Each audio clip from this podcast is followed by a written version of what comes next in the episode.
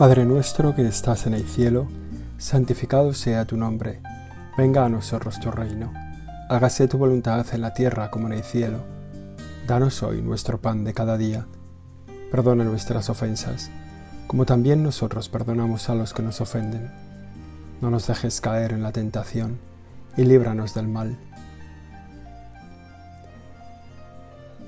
Nos ponemos en tu presencia, Señor, en esta jornada cada uno según su criterio, ¿verdad? A lo mejor algunos al comenzar el día, otros en el mediodía o ya en la tarde o quizás cuando va siendo la hora de acostarnos, de despedirnos.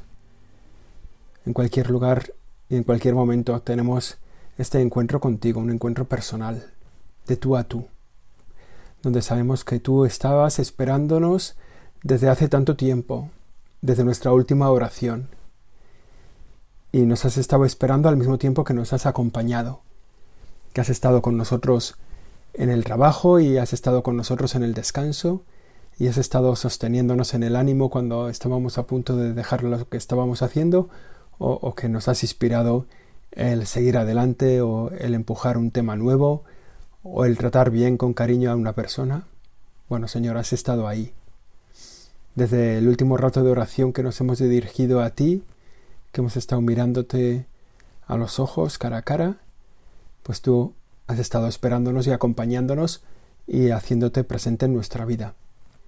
Y queremos que eso sea siempre así, que seas parte activa de nuestra vida, que nos inspires con esa sutileza tuya, de tu Santo Espíritu, lo que tenemos que hacer o lo que tenemos que decir o lo que tenemos que dejar de hacer que sigas estando pendiente de nosotros. También en las cosas que a lo mejor no tienen mucho interés o que no tienen mucho que ver contigo.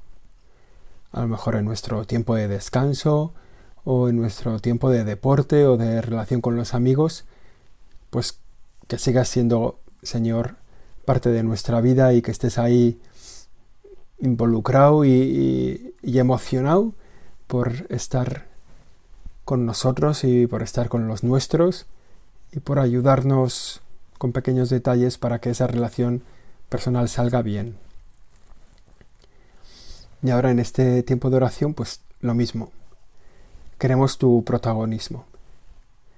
Sabemos seguramente lo que queremos contarte, las preocupaciones que traemos en el corazón, las intenciones de nuestra vida. A lo mejor esa persona cercana que está enferma, o ese amigo que está un poco triste, o a lo mejor esa otra circunstancia que es un poco difícil, o aquello otro que ha salido bien, que nos ha emocionado, que nos ha ilusionado, porque ha encajado perfectamente. Y te lo venimos a contar en este tiempo de oración. Pero queremos, Señor, pedirte que en este tiempo de oración también tú nos hables y, y encajes las cosas. Y lo que no hemos sabido ponerlo en su sitio, pues que tú nos digas dónde va, dónde encaja, dónde, no sé, ¿no? Está a lo mejor una pequeña decepción, un pequeño revés profesional, un poco de enfado a lo mejor con nuestra familia, pues queremos que tú nos lo, nos lo encajes, lo, lo sepas poner donde corresponde, para que no nos quite la paz y nos quite la alegría, y para que a lo mejor si tenemos que pedir perdón, pues nos demos cuenta. En el fondo, Señor, te queremos presente en nuestra vida todo el tiempo, en cualquiera de nuestras circunstancias, pero de manera especial en este tiempo que nos queremos dedicar a ti especialmente, ¿no? Esta conversación que tenemos contigo. Una conversación que hoy la queremos hacer con el comienzo del Evangelio de Marcos, uno de los cuatro evangelistas que nos narran tu historia, Señor. Cuatro conocidos, con una relación distinta contigo. Dos de ellos eran de tus discípulos, de los apóstoles. Otros dos, pues no está claro. No está claro si eran discípulos, quizá Marcos sí. Hay un Marcos en un momento de la palabra de Dios del Evangelio que se ve que estaba cerca de ti en el momento del huerto de Getsemaní, que salió desnudo, salió en pelotas por ahí después. Salió huyendo. Cuando todo vino mal dado, pues, pues él también, este Juan Marcos salió corriendo y posiblemente es el evangelista, uno de los primeros que escribe el Evangelio.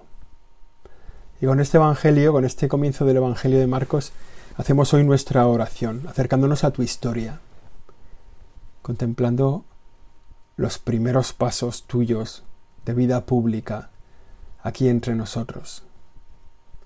Una vida pública que quiere decir ya una vida volcada a los demás, una vida orientada al bien del otro, una vida que ya, digamos, se ha terminado de edificar, de construir, y ha empezado a entregarse para bien de los demás. Que a lo mejor así tiene que ser ya nuestra vida,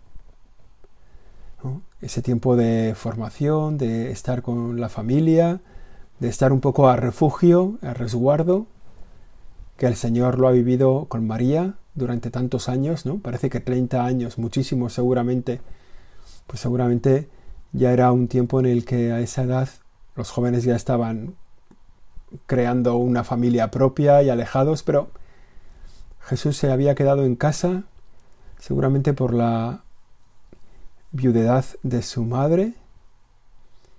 No sé si se dice la viudedad o la viudez. Ahora no me acuerdo. No, bueno, ya lo miraré. Pero se había quedado de hombre de la casa. Y estaba acompañando a su madre y bueno, y ya iba teniendo años. Pero esa vida de preparación ya había terminado. Ya comenzaba el tiempo de darse a los demás que es un tiempo que, llega, que nos llega a todos, ¿no? Nos vamos dando cuenta de que, bueno, pues, pues llega un momento en el que es el momento de darlo, no solo de recibir, sino de dar. Es el momento del compromiso con los demás, hay compromiso en el trabajo, hay compromiso en una relación personal, en el fondo en la entrega de la propia vida. Quizá a una mujer, a otra persona, seguramente, quizá a Dios a través de la iglesia, ¿no? A una comunidad religiosa, una vida sacerdotal. Llega un momento en que hay que, en que, hay que plantearse. Ya estoy preparado, ya me puedo entregar. ¿Dónde quieres que me entregue? Ya he pasado mi formación primera, la formación segunda, ya tengo una cierta experiencia. Ya soy dueño de mí, soy capaz de ponerme normas y de cumplirlas. Soy capaz de obedecerme. Soy capaz de juzgarme con ponderación y de exigirme más y de exigirme mejor. Ya soy capaz de entregarme. Y en ese ser capaz de entregarnos, pues nos encontramos con el Señor, que también en este primer pasaje del Evangelio de Marcos es el momento en que Él ya es capaz de entregarse. Comienza la vida pública. Y nosotros quizá ahora podemos hacer una mirada a ver cuándo comenzó la vida pública nuestra, cuándo comenzó el momento de entregarnos a los demás, si ya ha empezado, si ya tuvo su comienzo, quizá hace muchos años llevamos ya tiempo de entrega, o quizá está recién comenzada, o quizá, o quizá todavía no, no hemos empezado a darnos a los demás, o no hemos encontrado nuestro camino para entregarnos a los demás. Bueno, Señor, en cualquier caso, en cualquier lugar en que estemos, ilumínanos. Ilumina nuestra vida para saber qué tenemos que hacer con ella. En qué momento estamos.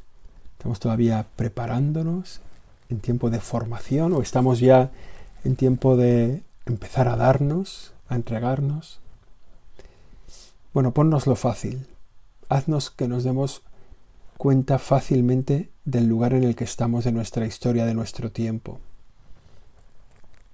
Ha salido muchas veces, quizá por el impacto de su propia vida, en las meditaciones católicas, el testimonio, el ejemplo de Carlo Acutis, ¿no?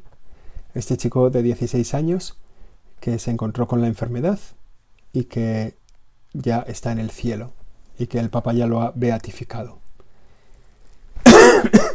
el chico este que decía que muchos nacen como únicos y mueren como fotocopias. ¿no? Y que llamaba a sus amigos a llevar una vida esmerada, entregada. ¿no? Y eso con nada, con 16 años, ¿no? Tan admirable. Bueno, nosotros todavía estamos en, en vete tú a saber en qué fase cada uno, ¿no? Pero en cualquier caso te pedimos, Señor, que nos ayudes. Si no hemos tomado la decisión todavía de nuestra vida, si estamos preparándonos para asumirla, si la hemos tomado ya hace mucho tiempo y seguimos al pie del cañón en la entrega diaria, bueno, tú estás con nosotros para sostener esa entrega, para hacernos felices en la entrega. Y comienza el Evangelio de, San Marcos con esta expresión contundente. Dice así, comienzo del Evangelio de Jesucristo, Hijo de Dios. El Evangelio de Marcos empieza sin doblez, sin medias tintas. Lo que va a contar es la buena noticia, el Evangelio, el Evangelio de Jesús, la buena noticia de Jesús de Jesús Cristo, o sea, de Jesús el ungido, y especifica Hijo de Dios.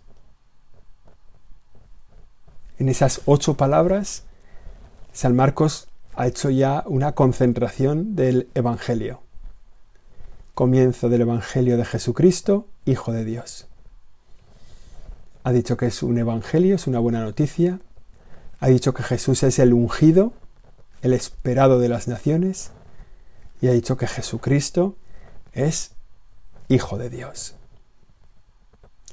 Y en estas palabras ya se suscita la atención de todo el pueblo judío.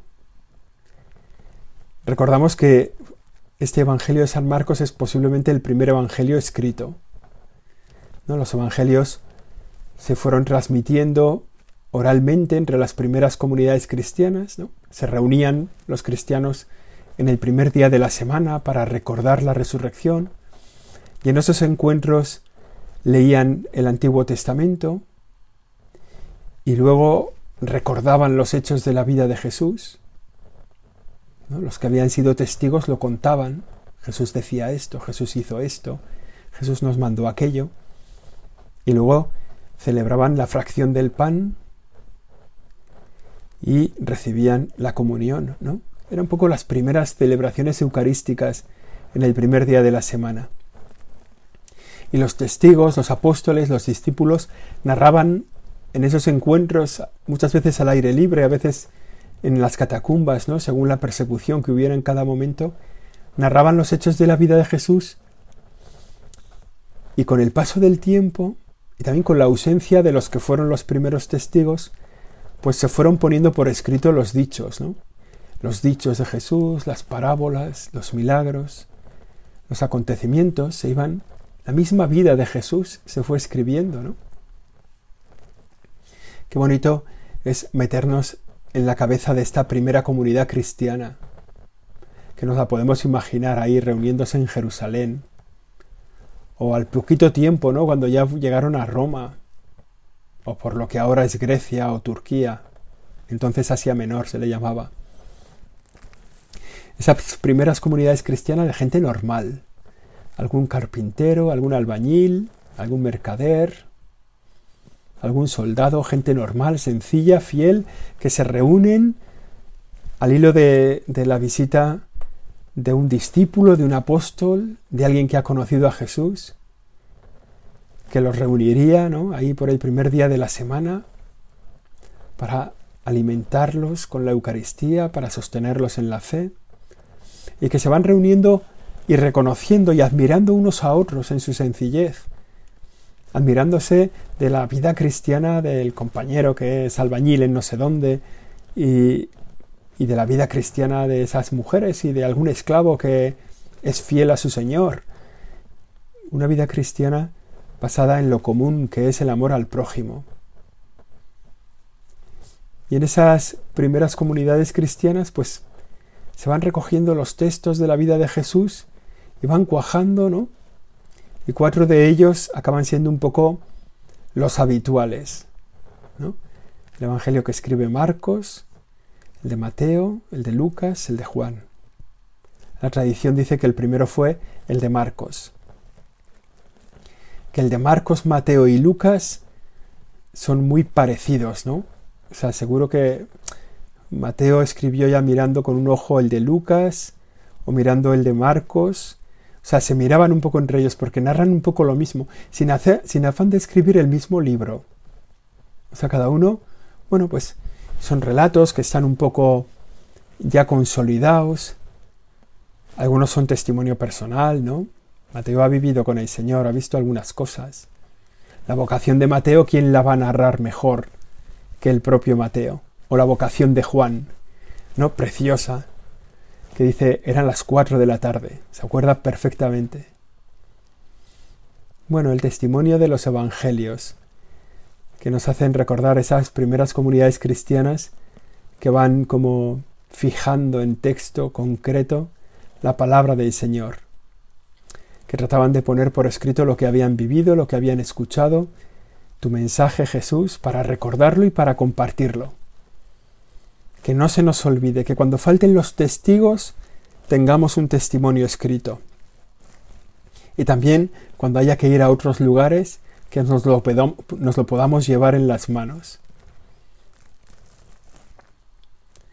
Para recordarlo, para compartirlo. ¿no? Los evangelistas, el mismo Pablo también, hacen narraciones en las que se incorporan también algunos himnos que ya las celebraciones cristianas habían ido creando también para el uso litúrgico, para las celebraciones. También las mismas palabras de Pablo sobre la institución de la Eucaristía pues no cabe duda que, está escribiendo lo que la comunidad ya está celebrando. Este, este Evangelio de Marcos, que está datado seguramente antes de la destrucción de Jerusalén en el año 70, empieza así de fuerte, aclarando sin medias tintas, Jesús es el ungido, el Mesías prometido, el que estaban esperando. Y la segunda afirmación fuerte es que el ungido es el Hijo de Dios. Es decir, que Dios que había prometido un Mesías, no eligió a un hombre para ser Mesías, sino que Él mismo se hizo hombre, se encarnó para ser el Mesías. Que Dios no está afectado por la salvación de los hombres, sino que está implicado en la salvación de los hombres, se ha entregado en esa misión. Jesucristo, el Señor, el Verbo de Dios, ha sido enviado no para afectarse por la salvación, sino para implicarse en ella, para darlo todo en ella. Dios ha dado lo que más quería para alcanzar la salvación de los hombres. Ha dado a su propio Hijo. No se puede perder esto de vista. Dios se ha implicado. Podría haber ungido a una persona cualquiera podría haber ungido a un ángel, podría haber enviado a la tierra a un marciano, que no sé si habrá, si habrá marcianos, ¿no? Pero imagínate que envía a un marciano para salvarnos. Pues lo podría haber hecho. De hecho, llevaba toda la historia utilizando a hombres para anunciar sus palabras. Gente muy valiosa, ¿no? Muy entregada a los reyes, ¿no? El rey David, el rey Salomón, Samuel, Elías, tanta gente, el mismo Juan el Bautista, ¿no? Gente muy valiosa que se ha entregado a la misión que Dios les había confiado. Pues Dios los podía a cualquiera de ellos haber ungido para decir tú serás el Mesías. Y la historia habría funcionado. Sin embargo, el plan de Dios es hacer más grande, hacer más visible la grandeza de su amor por nosotros. ¿Cómo nos has querido, Señor? cómo nos has querido, que cuando rompimos esa unidad que teníamos contigo en el paraíso, te has pegado toda una historia, una historia de salvación para acercarte de nuevo a nosotros. Y cuando ya estabas cerca, has querido que la salvación la realizara tu Hijo, hecho hombre. no un hombre cualquiera, no un hombre excepcional, no un hombre maravilloso, sino el Verbo de Dios hecho hombre, Jesucristo. El Padre, el Padre ha enviado a su Hijo para esta entrega. Eso nos deja sorprendidos. ¿no? Nos hace ver el amor que nos has dado, el amor que nos tienes. Nos hace darnos cuenta del amor que tú nos tienes para salvarnos. No hacía falta casi nada y lo has dado todo. Y en el fondo lo que nos estás pidiendo ahora en este momento de nuestra historia es lo mismo. No te hace falta de nosotros, nada. No te hace falta nada para ser feliz, no te hace falta de nada de nosotros para estar contento. Y sin embargo nos lo pides todo. Quieres que te demos nuestra propia vida entera. El Evangelio continúa con esas palabras como está escrito en el profeta Isaías. Yo envío a mi mensajero delante de ti, el cual preparará tu camino. Voz del que grita en el desierto, preparad el camino del Señor, enderezad sus senderos. Escuchamos las palabras de Juan el Bautista que recuerda al profeta Isaías y que en el tiempo concreto, en la historia concreta, un poquito antes de que Jesucristo comience esa vida pública de la que hemos hablado, Juan anuncia la llegada, la inminencia, la cercanía de Jesús y les pide a la gente que preparen el camino del Señor. Es un camino que nunca se termina de preparar. Es un camino en el que siempre tenemos que estar una y otra vez dándole vueltas. Si os habéis fijado, hay tierras de labranza que son muy pobres y que tienen muy poca profundidad y que cada casi nada salen piedras. O sea que, que parte de la, de la preparación del campo para sembrar es quitar las piedras que salen año tras año. Y hay, hay campos, recuerdo en Soria, por ejemplo, hay campos en los que cada unos cuantos metros hay un montoncito de piedras, pero no pequeño.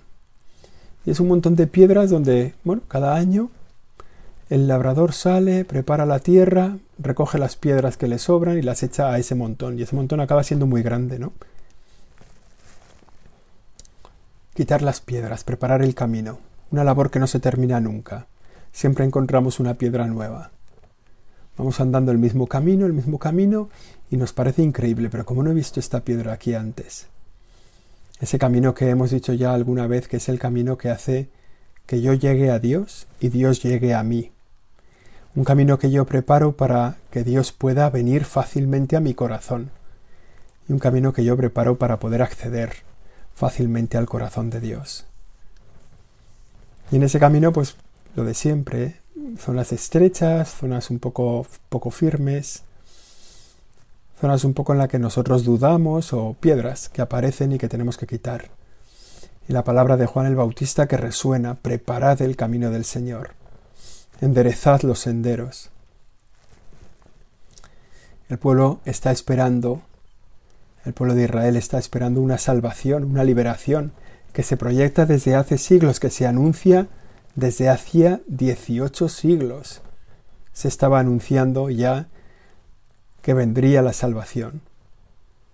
¿no? Una salvación que se había ido viendo cerca cuando el, el, pueblo de Israel se hace fuerte, cuando se constituye en reino, cuando edifica el templo, que luego se había visto alejarse cuando habían llegado las, las deportaciones, ¿no? las grandes deportaciones que luego se había renovado la esperanza cuando se había vuelto a la tierra prometida y se había construido el templo. Una historia de salvación que parece que se acerca y se aleja. El pueblo está esperando esa salvación anunciada desde antiguo.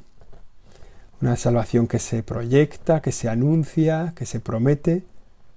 Pero en Juan en las palabras de Juan, preparad el camino del Señor, la promesa suena cercana.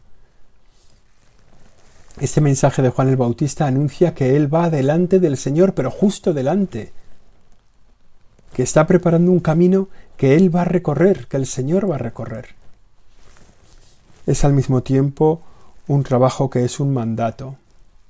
Él no solo anuncia que tú vienes, sino que prepara el camino para que tú vengas. Por eso las palabras de Juan en este comienzo del Evangelio. Se presentó Juan en el desierto, bautizando y predicando, un bautismo de conversión para el perdón de los pecados. Acudían a él de toda la región de Judea y de toda la gente toda la gente de Jerusalén. Él los bautizaba en el río Jordán y confesaban sus pecados. El comienzo de la conversión, el momento de la gran limpieza de las piedras del camino, el momento en que esas piedras se acumulan, ¿verdad? Como decíamos en esos campos de Soria, se recogen, se ponen en el, en el camión, en el tractor y se ponen todas juntas para que molesten lo menos posible. Un bautismo de conversión, un momento de nuestra vida en el que decimos, ahora empiezo, ahora cambio todo, ahora me dejo de tanta molicie, de tanto aburrimiento, de tanto seguimiento parado, y doy un paso adelante, un paso hacia arriba. Ahora estoy, Señor. Aquí estoy para hacer tu voluntad. Y cumplimos ese mandato del Señor que nos pide un bautismo de conversión. Ya recibimos el, nuestro bautismo seguramente. Pero ahora hacemos un proyecto de conversión para el perdón de los pecados. Y nos damos cuenta la cantidad de gente que acude el Evangelio de Marcos cita a la gente que venía de toda la región de Judea y toda la gente de Jerusalén, y él los bautizaba en el río Jordán y confesaban sus pecados. Nosotros también. Nosotros también tenemos que actuar así, ¿no? Encontrarnos con Juan el Bautista, mirar un poco el camino que tenemos delante, darnos cuenta de las piedras y hacer un propósito sincero de conversión. Ahora empiezo, Señor ahora me pongo en camino, ahora me pongo a tu lado. Y Juan el Bautista nos dice, detrás de mí viene el que es más fuerte que yo, y no merezco agacharme para desatar la correa de sus sandalias. Yo os bautizado con agua, pero él os bautizará con Espíritu Santo. Y fijaos, esta promesa de Juan el Bautista, que en el fondo es palabra tuya, Señor, nos anuncia el envío del Espíritu Santo. Nos anuncia el envío de una fuerza, un fuego, una rasmia en nuestro corazón que va a hacer que esa conversión se prolongue en el tiempo y que sea una conversión duradera para nosotros y al mismo tiempo una conversión expansiva hacia nuestro lado una conversión expansiva hacia los nuestros.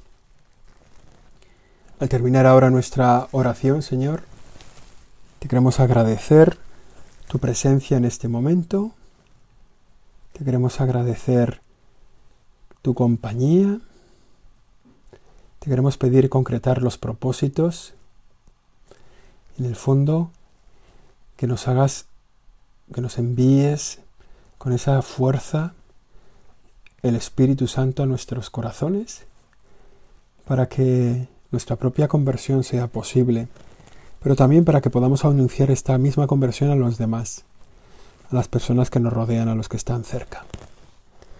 Que el Espíritu Santo sea la fuerza definitiva, que recibamos ese bautismo en el Espíritu, que no es sólo el bautismo que recibimos el día de nuestro bautismo, sino también como esa renovación de la acción del Espíritu en nuestro corazón para cumplir la llamada que Dios nos ha realizado a cada uno de nosotros. Que la Virgen María, nuestra Madre, nos acompañe en esta decisión, en este deseo de cambiar de vida, también que encienda en nuestros corazones el mismo fuego del Espíritu Santo que transformó su propia vida, que realizó la encarnación y en el fondo la salvación del mundo. Dios te salve María, llena eres de gracia y Señor es contigo. Bendita tú eres entre todas las mujeres, bendito es el fruto de tu vientre Jesús.